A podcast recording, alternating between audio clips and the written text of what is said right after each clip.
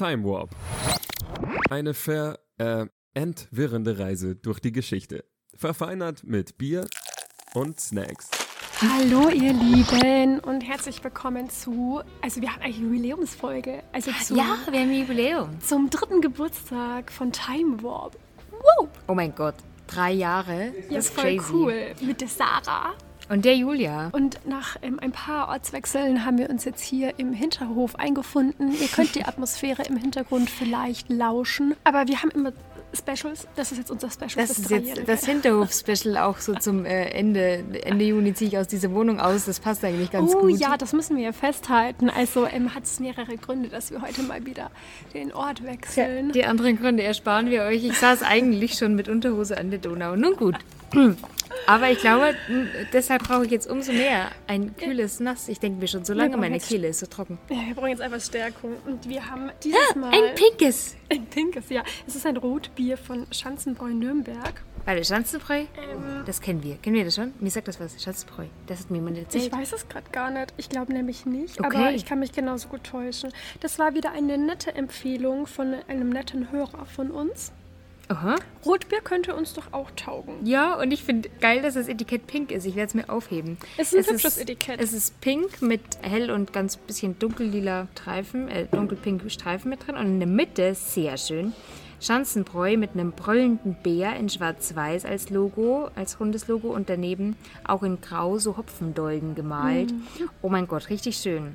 Und richtig schlicht finde ich es auch irgendwie so. Also Oh, ich bin gespannt. Passt das zu einem hotten, hotten Sommertag? Wir werden es äh, herausfinden. Unfiltriert. äh, weiß ich nicht, ob es so zum ähm, super warmen Sommertag passt. Na gut, dass wir im. Hinterhof sitzen, da ist ein bisschen schattig. Und der pinke Erection Öffner passt perfekt dazu. Ja, dieses Pink.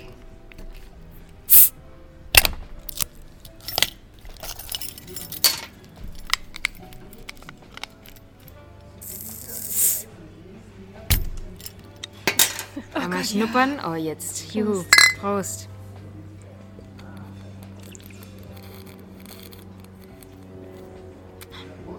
Ich merke, wir ziehen beide ordentlich an.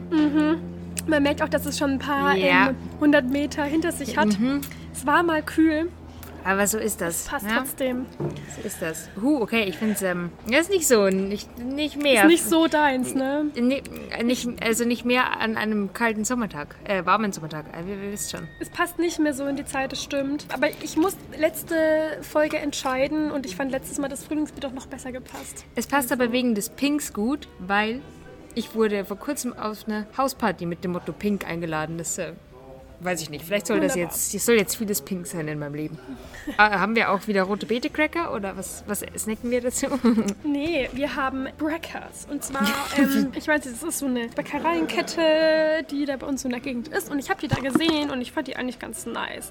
Und es gibt die in Blanco und es gibt die aber auch in Herzhaft. Und das sind einfach so Brot. 100% Chips Brot steht drauf, das ist ja geil. Und es ist in einer richtig schönen, Mit so Saaten und so und mit Käse. aber es sieht auch aus, als wäre nicht als auf einen Käse. Was ist denn das da? Da ist, glaube ich, keiner drauf. Das ist nur mit Sesam. Ja, guck mal, tatsächlich. Hier Wunderbar, auch. Es gibt okay. Pure und mit Cheese. Gut.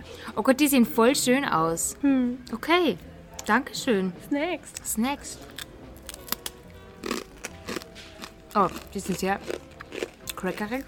Mhm.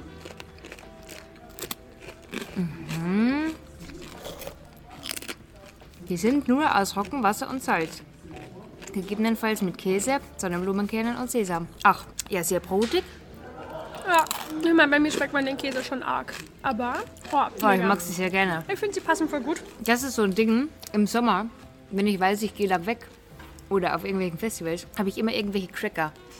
Normalerweise ein ähm, Dinkelcracker oder irgendwas dabei, weil das hat ein bisschen mehr Crunch als Reiswaffeln und das wäre perfekt dafür. Das ist wunderbar. Perfekt. So, ich darf starten in den Juni Ich bin schon ganz gespannt. und wir knüpfen an an letztes Mal. Hast du eine Idee? Es geht um irgendwas mit Portugal So, was hatten wir und denn auf die letztes Mal? Mhm. Aufarbeitung der Diktatur Perfekt. unter Salazar. Du bist ja der Wahnsinn. Und zwar habe ich, das, das Datum ist im Juni, weil der Artikel vom 7.6.2021 ist. Und wir haben ja gelernt, die Diktatur hat in den 70ern mit der Nelkenrevolution geendet in Portugal. Aber auch darüber hinaus haben die noch lange festgehalten an Kolonien und ihre Kolonialgeschichte, beziehungsweise die Kolonialgeschichte eben nie aufgearbeitet. Die haben da wirklich Schwierigkeiten damit, im Gegensatz zu anderen Ländern, die da immerhin dran sind und kämpfen oder haben in der Gesellschaft ein immer mehr aufkommende Probleme mit äh, Rassismus und Diskriminierung, beziehungsweise nimmt der Diskurs darüber zu. Und es wird mal mehr in, in den Fokus gerückt, dass man denn da an der Aufarbeitung arbeiten könnte. Dieser kolonialgeschichtliche Background ist nämlich auf dem Bild von Portugal verdrängt. Es hat eher so einen Entdeckerstatus, also einerseits von außerhalb, andererseits auch im Selbstverständnis, also im eigenen Narrativ von den Leuten in Portugal, weil es halt ja über den Seeweg so viele Sachen erkundet hat und ähm, eben große Errungenschaften da dabei sind, aber dass es halt dann Leute versklavt hat und so weiter, mhm. wird da schnell mal unter den Tisch gekehrt. Und Portugal selbst sieht sich auch geografisch zwar am Rand Europas, aber es fühlt sich als Zentrum deshalb eben da über, vor allem im 15. und 16. Jahrhundert über den Seeweg äh, ja, Lateinamerika, Afrika und Asien erkundet wurde. Und das feiern und fühlen sie so als glorreiche Story, ohne dass sie irgendwie Gedanken an die drastischen Auswirkungen für das heutige Zusammenleben bedenken, die diese Kolonialgeschichte und auch die Sklaverei, die noch mehr verschwiegen ist, hatte. Und man spricht, äh, für mich war das ein neues Fremdwort, von Lusotropikalismus. Lusotropikalismus bezeichnet die Idee, dass die portugiesische Kolonialgeschichte eben anders war. Die war ja viel gutmütiger als alle anderen Kolonialherrschaften. Was natürlich völliger Bullshit ist, äh, aber das passt natürlich optimal in dieses Narrativ. Mhm. Und Rassismus und Diskriminierung sind aber natürlich auch dort allgegenwärtig und nicht aufgearbeitet eben. Und es gibt immer mehr jetzt auch regelmäßig rassistische Übergriffe oder sie werden immer mehr publik, zum Beispiel auch auf schwarze PolitikerInnen. Da gibt es eh wenig, ich glaube drei aktuell oder so. Ein, der, der Antonio Sousa Ribeiro, das ist der Leiter des Sozialwissenschaftlichen Instituts der Uni Coimbra, er sagt eben, dass dieses Narrativ, das die Portugiesen Portugiesinnen von sich selber haben, nie hinterfragt wurde äh, auch nicht hinsichtlich Rassismus und auch in der jüngeren Generation ist das noch vergleichbar fest verankert. Aber natürlich mit der Zunahme des Diskurses oder der Diskussion weltweit, vor allem auch mit der Black Lives Matter Bewegung, wurde das auch in Portugal mehr. Crazy. Und er spricht in dem Zusammenhang auch von einer übersteigerten Form der Identität. Also er spricht von Hyperidentität der Portugiesen oder so als der Philosoph Eduardo Lorenzo genannt. Dementsprechend diese Hyperidentität geprägt durch dieses Entdecker-Narrativ mm, führt dazu oder bedeutet eben, dass eine Aufarbeitung und sich das einzugestehen, dass da Probleme mit Rassismus sind und mit Kolonialgeschichte, ist eigentlich wie ein Todesstoß für die Gesellschaft, weil sie leugnen ja alles bisher Geglaubte. Ihre Nationalität oder das Narrativ ihrer Nationalität wäre massiv beeinträchtigt. 2021 hatte Portugal die EU-Ratspräsidentschaft inne und wollte ein gutes Bild abgeben. Also fängt es auch mal an, Rassismus und Diskriminierung aufzuarbeiten. Und der Staatspräsident hat ein, erstmals auch inhaltlich eine herausragende Rede gehalten und fordert eben offen über den Kolonialismus und die Kolonialgeschichte nachzudenken Rassismus, Sklaverei und das Soldatenleiden auf beiden Seiten zu bedenken und äh, zu besprechen und eben auch über die nachwirkenden Folgen wie Migration, Armut und Ausgrenzung im eigenen Land zu reden. Es gibt eine große afrikanisch, vor allem afrikanischstämmige Bevölkerung in Portugal. Es sind so 370.000 Menschen, die vor allem in Porto und Lissabon, also den beiden größten Städten leben und die leben auch wirklich in so Slum. Und diese Community wird jetzt aber laut, die fordert mehr Rechte und sie erhält auch immer mehr Unterstützung durch Antirassismus-Organisationen und ähm, hat auch schon einiges auf diesem Weg zu mehr Rechten und mehr Gleichberechtigung errungen. Aber es fehlt eben an der, also man kann nicht in zwei Jahren diese Geschichte aufarbeiten mhm. und das mhm. Narrativ ändern. Das ist äh, jetzt eben ein Prozess, der nach und nach und ganz dringend angestoßen wurde und weiter werden muss.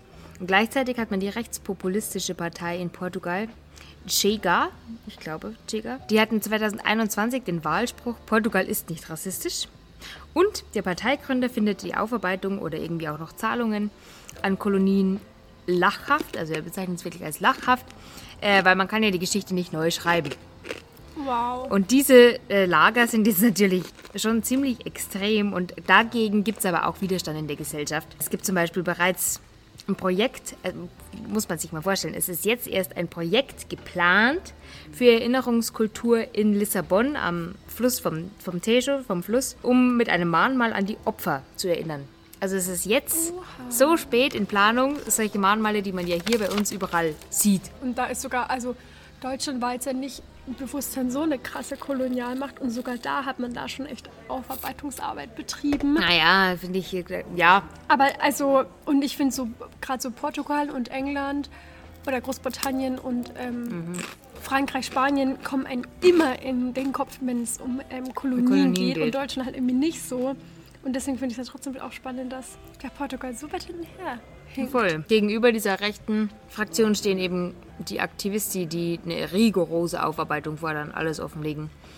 Ähm, und die Regierung ist ein bisschen verunsichert, weil die begründen das so, sie glauben, dass irgendein Schritt auf dieser Weg zur Aufarbeitung, also sie sind interessiert an der Aufarbeitung und ähm, haben auch schon ein bisschen was verabschiedet, um das eben anzustoßen, aber, oder haben Angst, dass irgendein politischer Schritt von rechter oder linker Seite missbraucht werden kann, um irgendwie Kass zu mobilisieren für die, keine Ahnung, für irgendwelche ich denke eher extremen Ideen dann oder das ist eben zu, also ich meine, da ist ja durchaus großes Konfliktpotenzial in der Bevölkerung, weil die leben ja alle gemeinsam auf engem Raum oder viele davon in den Städten zumindest. Und im März 21, genau, ein bisschen vorher kam dann auch eben zunehmend Sorge auf, weil es eben immer mehr rassistische Hassreden gab und deshalb wurde Ende oder bis Ende Juni von der Staatssekretärin für Bürger- und Gleichstellung ein nationaler Plan zur Rassismusbekämpfung verabschiedet. Also ich habe keine genauen Inhalte dazu gefunden, nur dass der Plan zehn Bereiche umfasst, zum Beispiel öffentliche Verwaltung zu schulen, generell Bildung, bestimmte Quoten an Hochschulen einzuführen,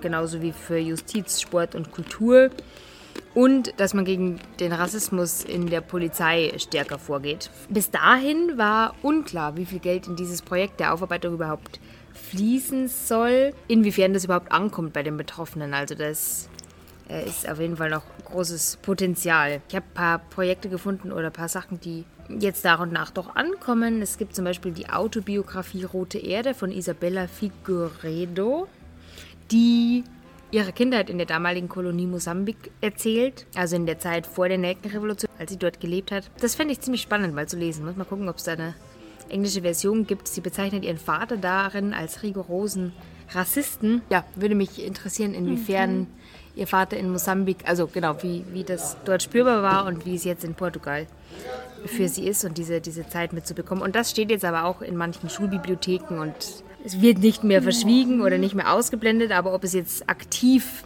ja, aktiv angebracht wird, ist ja die andere Frage. Ich habe mich gefragt, das würde ich kurz mit dir diskutieren oder ob du eine Meinung dazu hast, ähm, weil ich hatte einen Fall gefunden von so einem rassistischen Übergriff im Juli und habe überlegt, dann in der Juli-Folge daran anzuschließen. Und dann habe ich mich aber gefragt, inwiefern ist denn irgendeine Art von Aufklärung sinnvoll oder hilfreich oder berechtigt, die nicht von dieser aufgebrochenen Hyperidentität heraus selbst kommt. Aber wie bringt man die, wie bringt man die da rein? Also, das ist in unserem Podcast sp- interessant, aber ja nicht äh, das Hild. Das, trägt das dazu bei?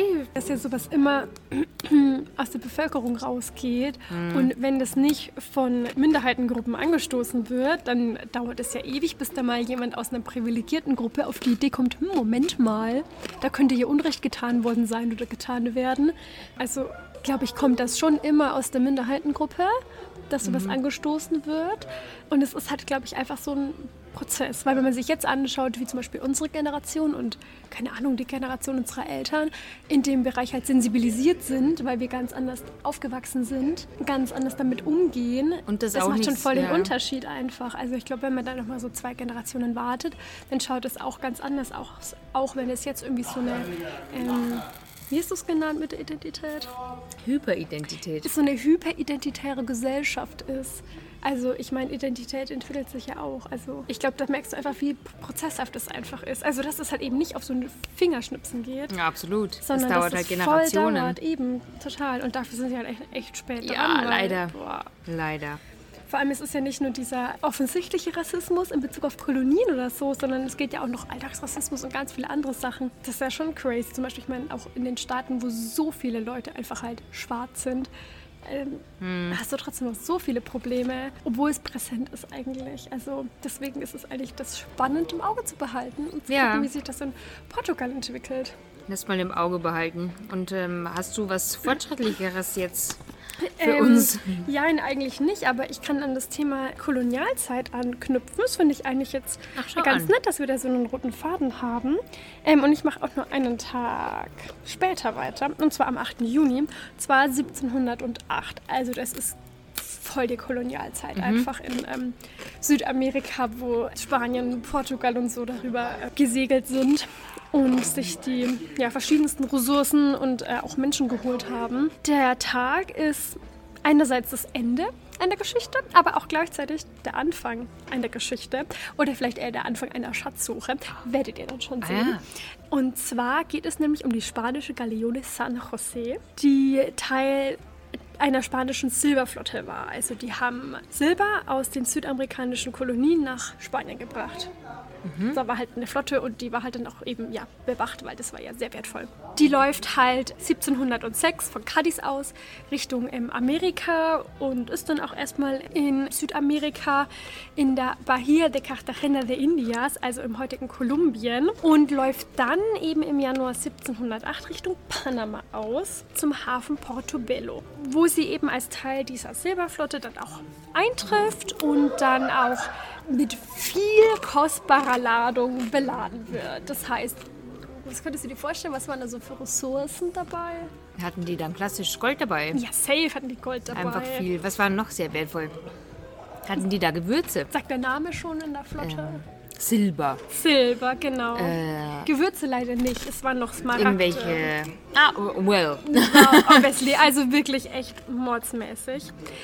Also die waren echt krass beladen. Und dann sollte eben wieder die Überfahrt nach Cartagena ähm, erfolgen. Und zwar Ende Mai 1708.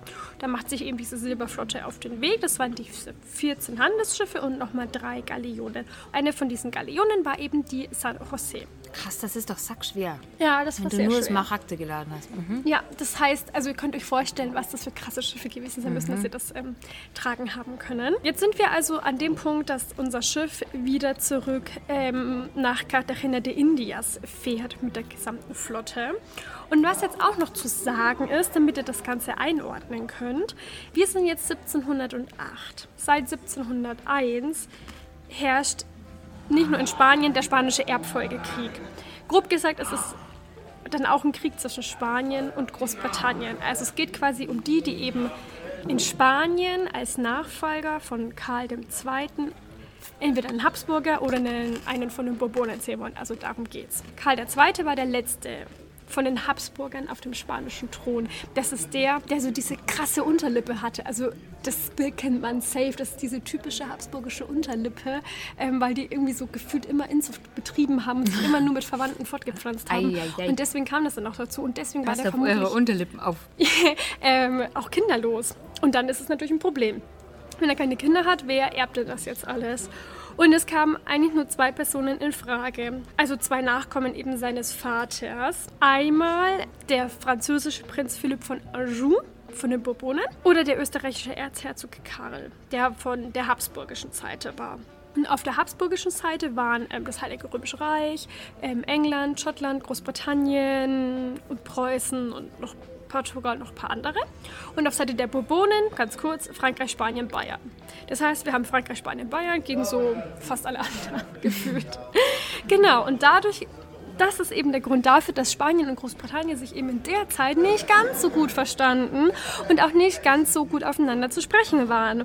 Und jetzt kommt es eben sogar so weit, dass unsere ähm, Silberflotte mit der San José auf dem Weg nach Cartagena war und nur so 16 Seemeilen vom Hafen, keine Ahnung, wie viel das ist, wenn es jemand von euch weiß, props daran, ich weiß nicht, ob du es weißt. Nein, eine Seemeile ist nochmal an. Nee, Ahnung. Also 16 Seemeilen sind ungefähr 30 Kilometer vom Hafen entfernt, entfacht dann ein Seegefecht mit vier britischen Kriegsschiffen, die halt eben da dann aufgetaucht sind oder die quasi eben Kurs auf ähm, die Silberflotte gemacht haben und ihr könnt euch denken, was sie wollten. Die Schätze natürlich, die Wow. die Schiffe geladen hatten. Das war eben am 8. Juni 1708. Und der Versuch, die spanische Flotte zu kapern, gelingt auch. Die San José entflammt, die Pulverkammer explodiert und sie geht dann unter. Damit natürlich ein Großteil der Besatzung und auch der Passagiere. die dabei verunglücken und natürlich auch die, Die- Schätze, die ganzen Schätze, genau. die Und sinken schnell. das ist jetzt zwar das Ende der San Jose, aber natürlich, wie schon ge- erwähnt, der Beginn einer Schatzsuche. Denn jetzt liegt da seit mehr als 300 Jahren dieses Schiffswrack Wie auf dem Grund der? Karibik. Keine Ahnung. Das wäre. Das weiß ich nicht. Das weiß man auch aus Gründen nicht, die, zu denen ich noch kommen werde. Mhm. Also der heutige Wert der Ladung sind, man schätzt es auf mehrere Milliarden Euro. Man kann es gar nicht genau sagen. Irgendwas zwischen 2 und 15 Milliarden. Aber ich finde auch 2 Milliarden schon viel, um ehrlich zu sein. Ähm, ja, würde ich nehmen, so. 2015 wurde eben ein Wrack gefunden mit den Bronzekanonen der San Jose. Und über diese Kanonen konnte eben das Wrack identifiziert werden als diese Galeone San Jose. Auch die Anzahl hat gepasst und man ist sich da sehr, sehr sicher. Allerdings ähm, informiert die kolumbianische Regierung weder über den genauen Fundort noch über die Tiefe, noch über den Wert, über das Wrack eben aus Angst vor privaten Schatzsuchenden oder so. Wie ist das genau zu schätzen? Das ist selber schwierig. Ja, aber man weiß ja, was sie damals geladen hatte. Das ist ja verzeichnet und das könnte man ja umrechnen. Die kolumbianische Reg- Regierung hat jetzt natürlich einen Plan für dieses wertvolle Wrack. Und sie möchte es natürlich bergen. Ist natürlich auch nicht so günstig. Mm, Und dann in einem Museum in Cartagena eben ausstellen, weil es für Kolumbien eben einen nationalen Kunstschatz darstellt mit den ganzen geladenen Gütern. Jetzt stellt sich aber natürlich die Frage, wo gehört es denn eigentlich? Weil eigentlich war es ja ein spanisches Schiff. Es wird zwar von Kolumbien gefunden. Und jetzt gibt es da ein bisschen, naja, Aber die Kolonialgeschichte. der ist jetzt so ein bisschen strittig, genau, das kommt nämlich auch noch dazu. Und zwar also einmal klar, Kolumbien hat Besitzansprüche wegen dem Fundort, aber natürlich eben auch Spanien, weil das Wrack ja unter der spanischen Flagge gesegelt ist. Es gibt jetzt eine UNESCO-Konvention über den Schutz von Gütern auf dem Meeresgrund und laut dieser Konvention gehören die Funde dem Herkunftsland. In Ja. unserem Fall wäre das Spanien. Macht ja auch irgendwie Sinn. Das ist wenn's nur so was ein- auch diskutiert wird mit Museumsstücken, Ja. oder? Gen Ja. ja. nee, das ist ein bisschen was anderes. Da geht es ja nicht um den Fund, sondern ähm, ja, da gibt es andere Konventionen, Okay. die über, ja, muss ich jetzt nicht ausführen. Vielleicht findet sich da mal ähm, ein passender Fakt, um darüber zu reden. Fun Fact, Kolumbien hat diese Konvention aber nie unterzeichnet. Das heißt, es gilt quasi für Kolumbien nicht. Aha. So, das heißt, es greift hier nicht und okay, weiterhin Kolumbien. Jetzt hast du aber schon eben, ja, Kolonialzeit und so angesprochen. Und zwar hat sich jetzt eben ja, ja, ich sag mal, in dieser Debatte um die Aufarbeitung auch kolonialer Verbrechen und so, ist es natürlich auch total aktuell und es kommen auch Gruppen zur Sprache, die man so vielleicht gar nicht hören würde. Und eine indigene Volksgruppe, nämlich die Volksgruppe der Karakara, also man schreibt es Q-H-A-R-A, ich hoffe, das spricht man auch so aus, aus Bolivien, die erheben eben auch Anspruch, weil nämlich es ihre Vorfahren waren, die während der Kolonialzeit als Zwangsarbeiter eben das Silber abgebaut haben, das da eben transportiert wurde. Und somit beanspruchen die eben auch einen Teil des Schatzes. Es ist jetzt nicht das Schiff selber, aber halt ja, den Wert halt auf jeden Fall. Jetzt habe ich auch ein Interview mit dem kolumbianischen Präsidenten Gustavo Petro gefunden, der ähm, natürlich dafür ist, dass das Wrack in Kolumbien bleibt und auch in diesem Museum ausgestellt wird, aber auch den Anspruch dieser indigenen Gruppe anerkennt und auch erwägt, halt eben, dass es Wege geben werde oder geben muss, um diesen Schatz zu teilen. Wie das denn ausschaut, ist so ein bisschen fraglich. Was ich auch ein bisschen komisch fand, wie er so, so gesagt hat, so, ja, das Silber ist ja eh weniger wert als das Gold. So, okay, wow. Und dann kann man das abgeben. Aber er meinte zum Beispiel, weil auch die Frage ist, wie funktioniert das dann, ähm, dass es zum Beispiel über, die, über den Gewinn des Museums halt auch dann erfolgen kann, diese indigene Gruppe irgendwie auszubezahlen oder so. Und jetzt ist noch ganz witzig, es gibt nämlich noch eine Gruppe, die irgendwie mal Anspruch auf diese Galeone erhoben hat. Und zwar Wer kommt jetzt noch? ähm, ist das schon 1979 gewesen, dass eine private Suchfirma mit Kolumbien einen Vertrag geschlossen hat, dass ihr, wenn sie das Wrack findet, ein Teil davon eben zusteht, von diesem Gewinn oder halt, was man da halt macht für diesen Wert. 1981 konnte diese private Suchfirma auch ähm, das Gebiet des Wracks lokalisieren, aber das Wrack halt nicht selber. Und Kolumbien hat es aber nie irgendwie angenommen oder bestätigt. Und ließ die dann auch nicht weitersuchen. Also die Gruppe geht fest davon aus, dass wenn sie halt weitersuchen hätte können, hätte sie es gefunden, aber es hat der Kolumbien nicht zugelassen. Und dann habe halt eben ja diese private Suchfirma im Rahmen von anderen Firma halt nochmal in Kolumbien eben angeklagt wegen Vertragsbruchs. Aber ein US-Gericht hat dann entschieden, dass die Galeone in diesem Fall Kolumbien gehört. Ähm, das heißt, es liegt jetzt eben an Kolumbien, für Kolumbien noch, wie man eben mit dieser indigenen Gruppe ähm, ja, das noch regelt, aber der Rest ist anscheinend für Kolumbien relativ klar. Und ähm, damit hat ja San Jose wohl jetzt doch noch Geschichte geschrieben, nachdem diese Gale Galeone vor mehr als 300 Jahren schon untergegangen ist. Tja. Jetzt äh, müssen wir sie nur noch holen. Jetzt muss man sie nur noch holen, ja. Das, Das ist äh, also so das ist so der Main Act, würde ich sagen. Hm. Okay. Spannend. Ich weiß, es äh, war es der spanische Erbfolgekrieg. Wo war denn der Don José der Austria beteiligt? Ah, das kann ich dir gar nicht sagen. Ah, der steht doch hier in Regensburg am Kornmarkt. Mm, der Gute. Das weiß ich von der Stadtmaus.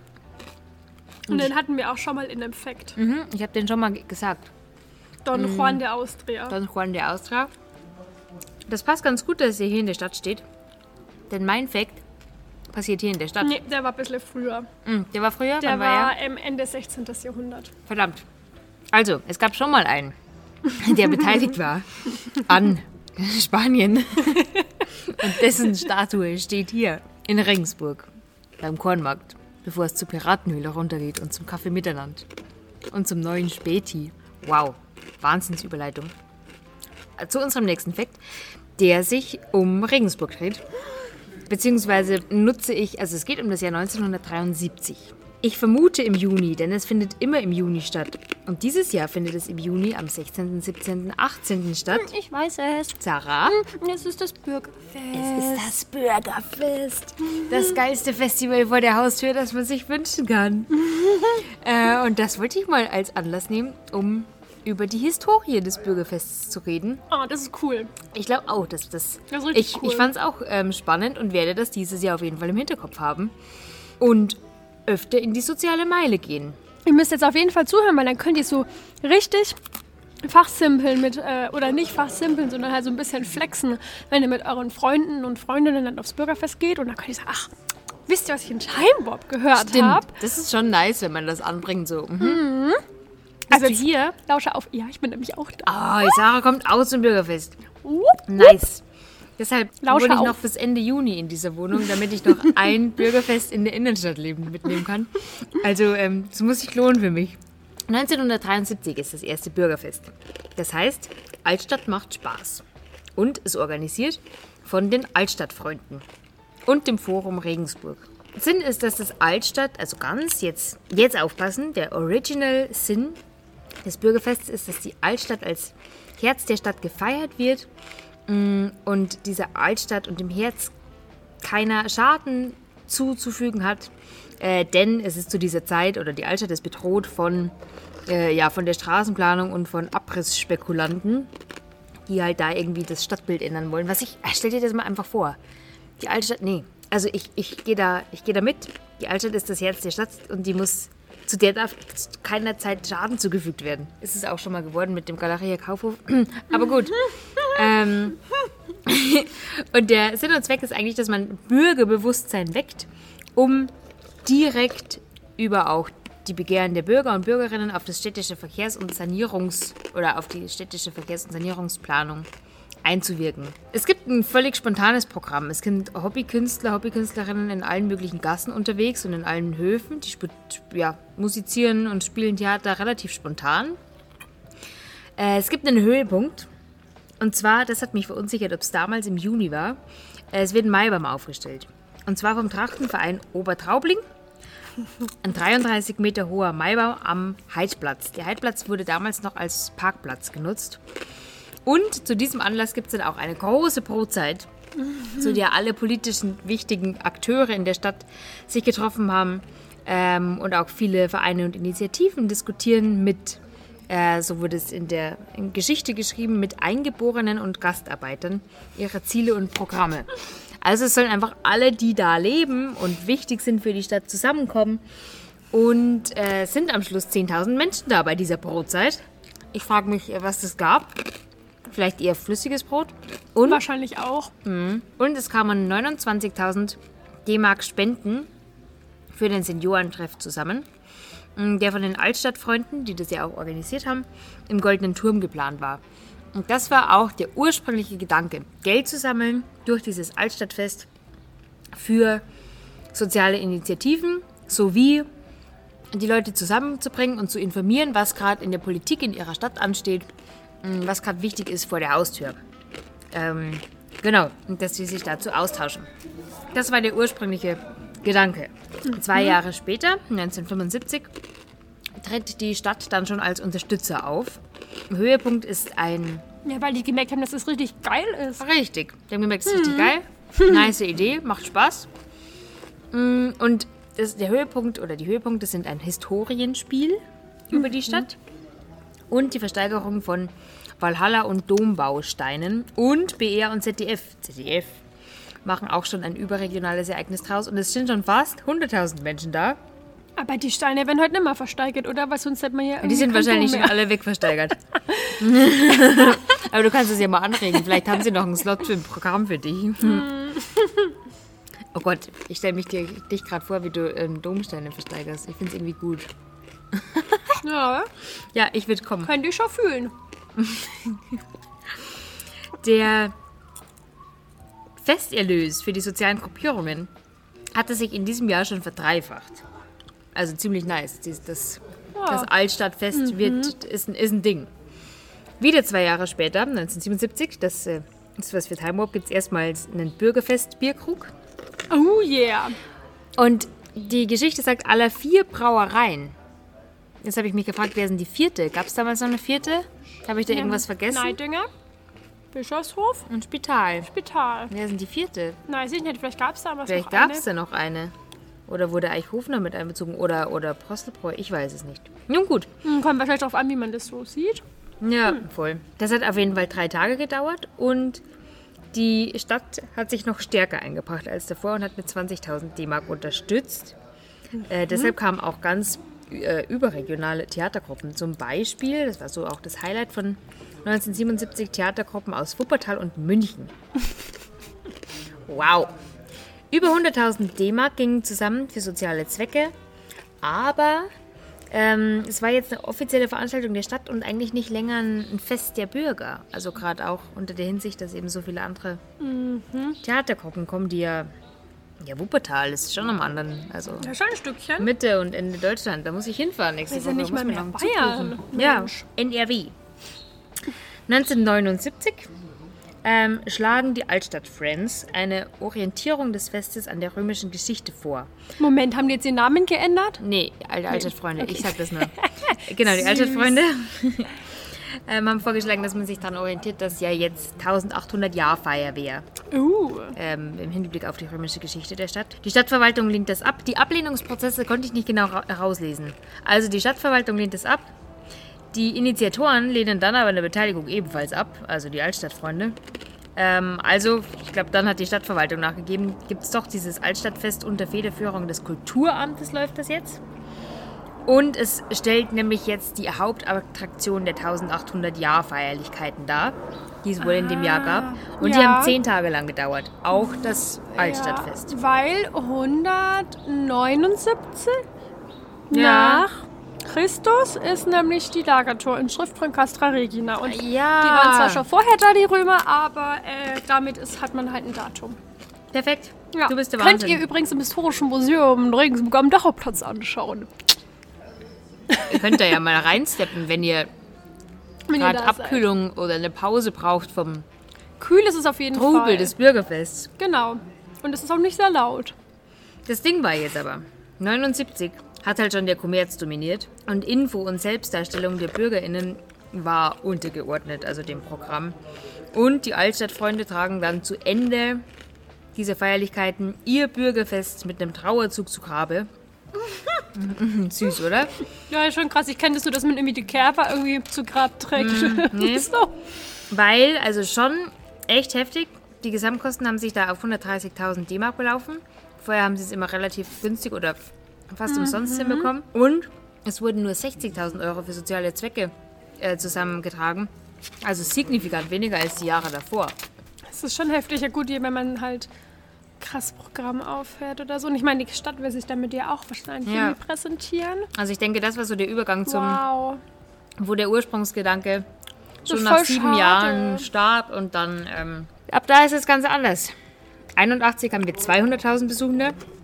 Das Ganze geht vier Tage lang. Es gibt dann schon Rock, Highlights, Lacrimosa spielt am Neupfarrplatz. Barbara Blomberg wird im, vom Stadttheater aufgeführt.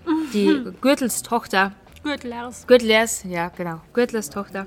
Das Blomberg übrigens auch noch nach wie vor eine beliebte Anlaufstelle äh, zu jeder Tageszeit, aber auch zum Bürgerfest.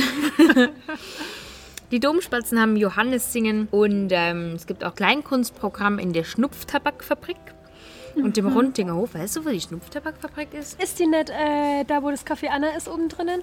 In der Gesandtenstraße oben drinnen. Ah, okay. Ja, da ist das. Da kennt sich wer aus. Es gibt bei gleichbleibenden Kosten der Stadt 170 Veranstaltungen, aber wieder sehr krass, der Erlös für soziale Organisationen sinkt auf 40.000 D-Mark. Also nochmal ein gutes Stück weniger. Und in diesem Stil entwickelt es sich weiter bis 1990. Kommerz, Kultur und Kommunikation, die drei Ks in, anderer, äh, in, anderer, in anderem Kontext gewinnen an Bedeutung. Es gibt 86 sogar eine Wackersdorf Großkundgebung zu den Protesten gegen die mh, Wiederaufbereitungsanlage in Wackersdorf. Und ab 1990 kommen über 50 Tonnen Abfall zusammen. Daraufhin ergreift der Wirt vom Orphee 92 Initiative beim nächsten Fest äh, und der will das Ganze unter das Motto stellen Stadtluft macht frei. Erstmals werden die Donauinseln und Stadt am Hof mit einbezogen als Festspielplätze. Heidplatz wird bewusst nur zum Flanieren genutzt, da ist jetzt nicht mehr Highlife um da mögliche Spontaneinfälle reinzubringen, um so ein bisschen wie- wieder anzuknüpfen an diesen Ursprungsgedanken der Spontanität. Aber die Idee von einem eigenen Bürgerfestverein scheitert in diesem Jahr. Jahre später werden dann weitere Plätze einbezogen, 95 der Arnulfsplatz, 97 ähm, ja, wird die Bürgerfestidee erneut beerdigt, weil es ab dann einen privaten Veranstaltungsservice gab um die städtischen Kosten zu sparen. 2000 übernimmt das Kulturamt die Regie und anknüpfend an die Ursprungsidee gibt es jetzt aber wieder was, und zwar die Gassenfeste. Äh, Also das Ostengassenfest, das ja manchmal ist, und auch andere Gassenfeste. Die sollen als Gegensatz zum Bürgerfest, was ja wirklich nur ein Festival und Highlife ist, genau anknüpfen an den Ursprungsgedanken zu verbinden und Leute von hier direkt einzubeziehen und auch eben Geld für soziale Ini- Initiativen zu sammeln. Beziehungsweise gibt es ja die soziale Meile zwischen Eisernem Steg und Bismarckplatz. Also schaut da auf jeden Fall vorbei. Das ist immer eine der spannendsten Meilen, finde ich. Ähm, Und auch die mit dem besten Essen. Da werden viele Erlöse gespendet und hat noch ein bisschen den Ursprungsgedanken. Und dieses Jahr gibt es auch eine Nachhaltigkeitsmeile vom Netzwerk. Denn dieses Jahr ist ökologische Nachhaltigkeit und Regionalität und Fair Trade im Fokus. Das Motto ist zurück in die Zukunft. und ich finde es schon ziemlich gut und ich freue mich schon ziemlich, ziemlich stark. Mal gucken, wo wir uns da treffen und äh, wo wir dann über die, den Ursprungsgedanken wo wir verbreiten. Ja, mal schauen, wo wir euch treffen. Also wir treffen uns da safe, aber Hey, äh, schreibt uns äh, Direct Message auf Instagram, wenn ihr mal ein Meet and Greet wollt. oh ja, wir, wir geben auch Autogramme und wir trinken aber viel lieber mit euch Bier, was man am Bürgerfest ganz gut machen kann. ja, Und ich finde das jetzt ganz interessant, denn äh, du hast das Johannes-Singen der Domspatzen angesprochen. Und ich frage mich gerade, ob das nicht zufällig etwas mit dem Johannistag zu tun hat. bestimmt. Juni. Exakt im Juni ist. Denn das ist ähm, mein nächster und unser letzter Fakt, nämlich äh, der 24. Juni allgemein. Das ist nämlich quasi äh, das Hochfest der Geburt Johannes des Täufers. Genau, also der Johannistag. Und er steht aber auch in Verbindung zu der Sommersonnenwende, die immer zwischen dem 20. und dem 22. Juni ist. Und ich dachte eigentlich, das wird so, ja, sagst halt ein bisschen was zu Johannisfeuer oder irgendwie so, weil das kenne ich bei uns.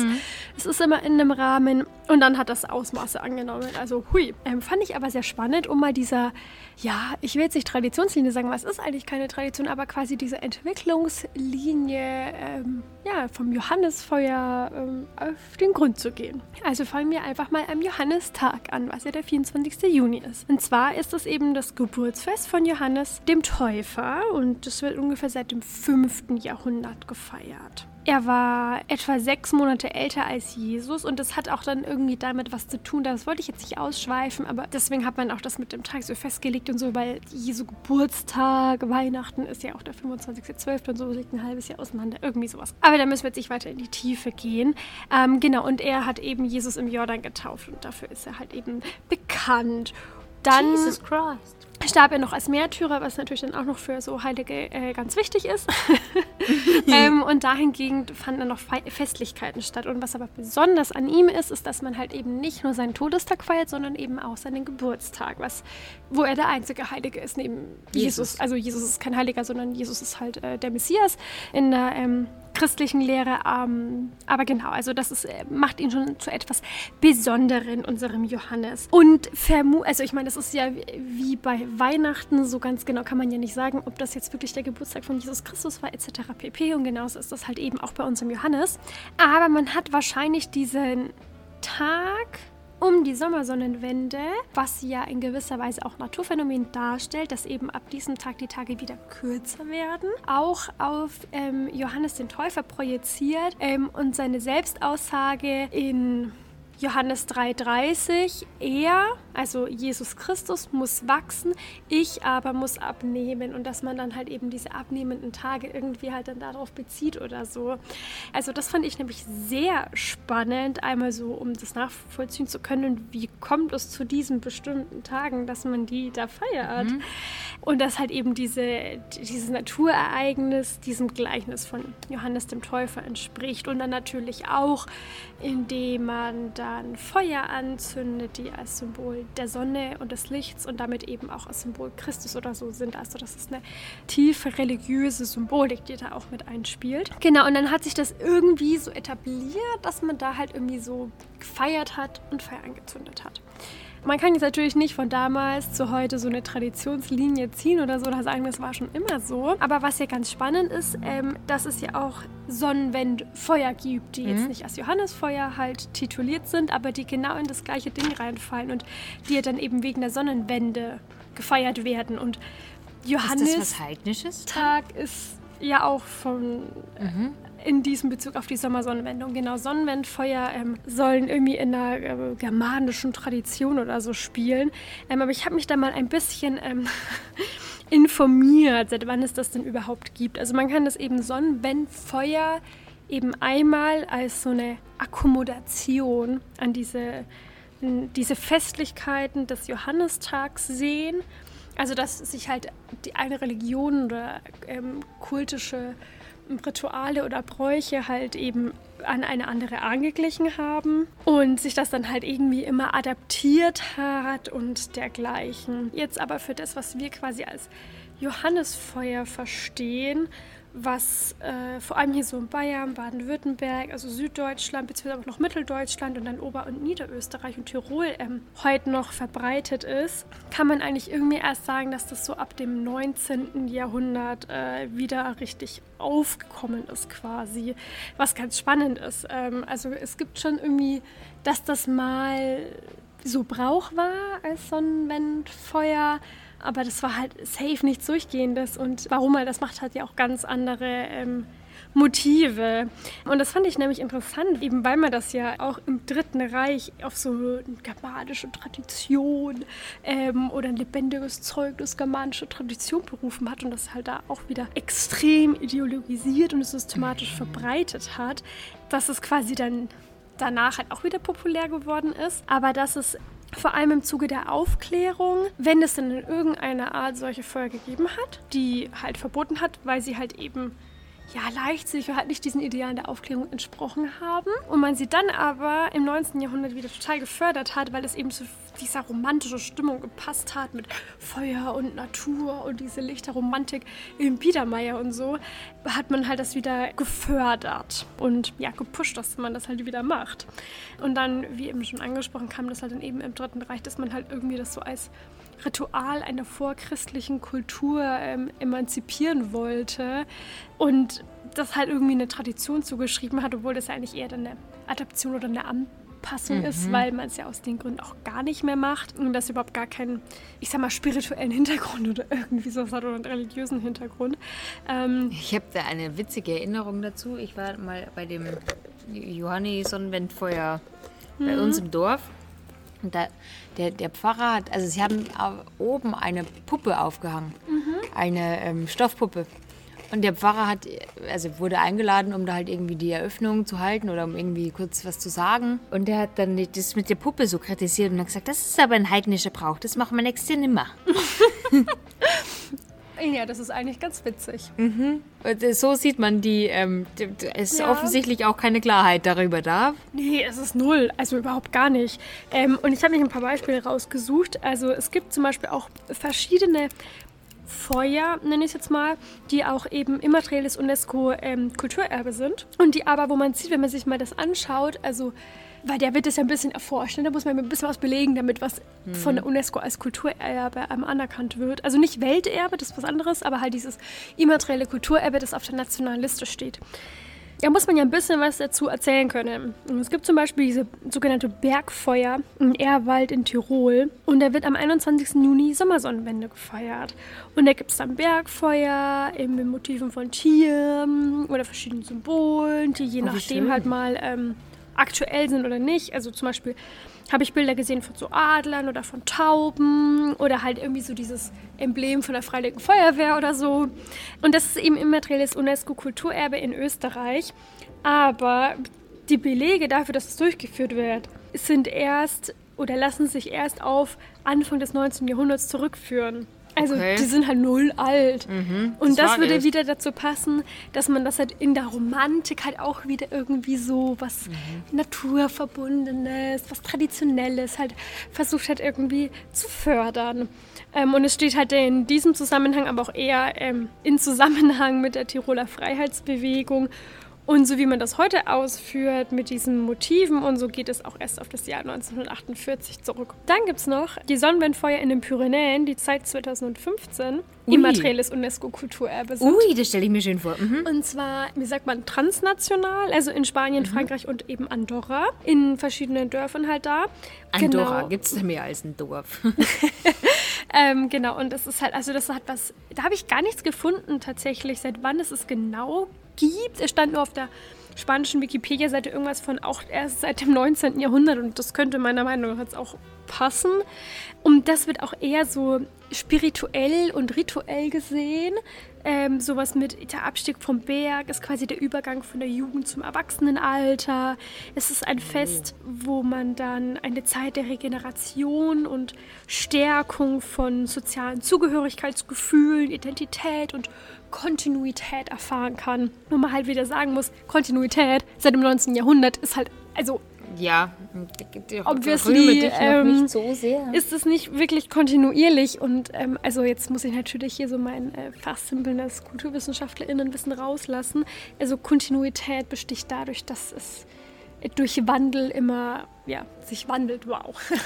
Ah, ähm, ach, aber spannend. ähm, das ist das. Also du kannst nicht von Kontinuität reden, ohne den Wandel bleibt einzubeziehen. Ah ja, also schön. es im Endeffekt, wenn etwas bestehen bleibt, dann nur dadurch, dass es sich wandelt. Und klar kannst du so Linien ziehen. Okay, wann hat das mal angefangen? Wo kommt das zusammen? Wo sieht man da Ähnlichkeit? Wie hat sich das entwickelt? Oh Eine Gott, das ist ja wie im. Leben, ist das schön. Ähm, aber du kannst jetzt nicht sagen, ja, vor, äh, keine Ahnung, 500 Jahren, äh, da hat man das halt auch schon so gemacht, weil man es halt eben nicht so gemacht hat wie heute. Man hat das halt immer wieder adaptiert und genau deswegen kann halt was auch bestehen bleiben in einer gewissen Art und Weise, mit einer gewissen Mm. Bedeutung, weil sich es halt anpasst. Und deswegen kannst du nicht sagen, es ist halt.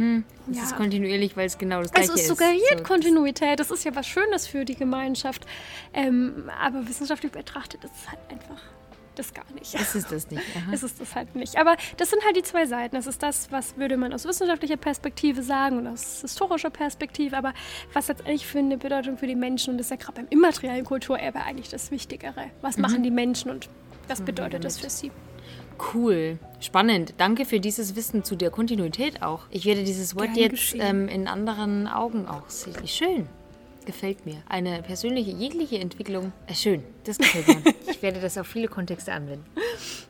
Cool. Ich finde, das war ein richtig schönes Schlusswort. Das um war ein richtig schönes Schlusswort. richtig Hübsch eingeleitet. Es ist, äh, Kontinuität passt ja zu den Fakten, die wir hier präsentieren. Ein bisschen zu Time Warp. passt zum Geburtstag heute. Das zum stimmt. Dreijährigen. Das stimmt, zu unserem passt die Dreijährigen. Kontinuität. Sehr gut. Und es ist völlig windstill hier hinten. Es war auch an der Donau, wo wir schon saßen, windstill. Aber so ein Juniwind aus Norden würde nicht schaden. Denn durch Juniwind aus Norden ist noch nichts verdorben worden. Norden, okay. Kommt der Wind nicht selten aus Norden? Also kalter Nordwind im Juni eigentlich ähm, bräuchte ich jetzt eigentlich nicht, aber wenn es nichts schadet, ich weiß nicht. Also wenn Wind, dann bitte aus Norden. Das ist mein Fazit für den Juli. Wenn dann bitte aus Norden, damit nichts verdorben wird. Vor allem die Gerste nicht. Vor allem die Gerste nicht. Und das äh, hier, äh, Rocken, Rockencracker haben wir hier. Sehr fein. Wunderbar. Dann entlassen wir euch in den Juni. Wir sehen uns am Campusfest. Nein, Quatsch. Campusfest ist auch Campusfest im Juni. ist auch, oh Bürgerfest. Weil wir sehen uns bei den verschiedensten Feierlichkeiten. Ich hoffe, auch wir- vielleicht beim Johannesfeuer. Auch vielleicht beim Johannesfeuer. Ich hoffe, wir überstehen mit all diesen Feierlichkeiten den Juni alle gut. Und dann hören wir uns im Juli wieder. Verdammt. Krass. Hochsommer. Bis dann. Ciao. Tschüss.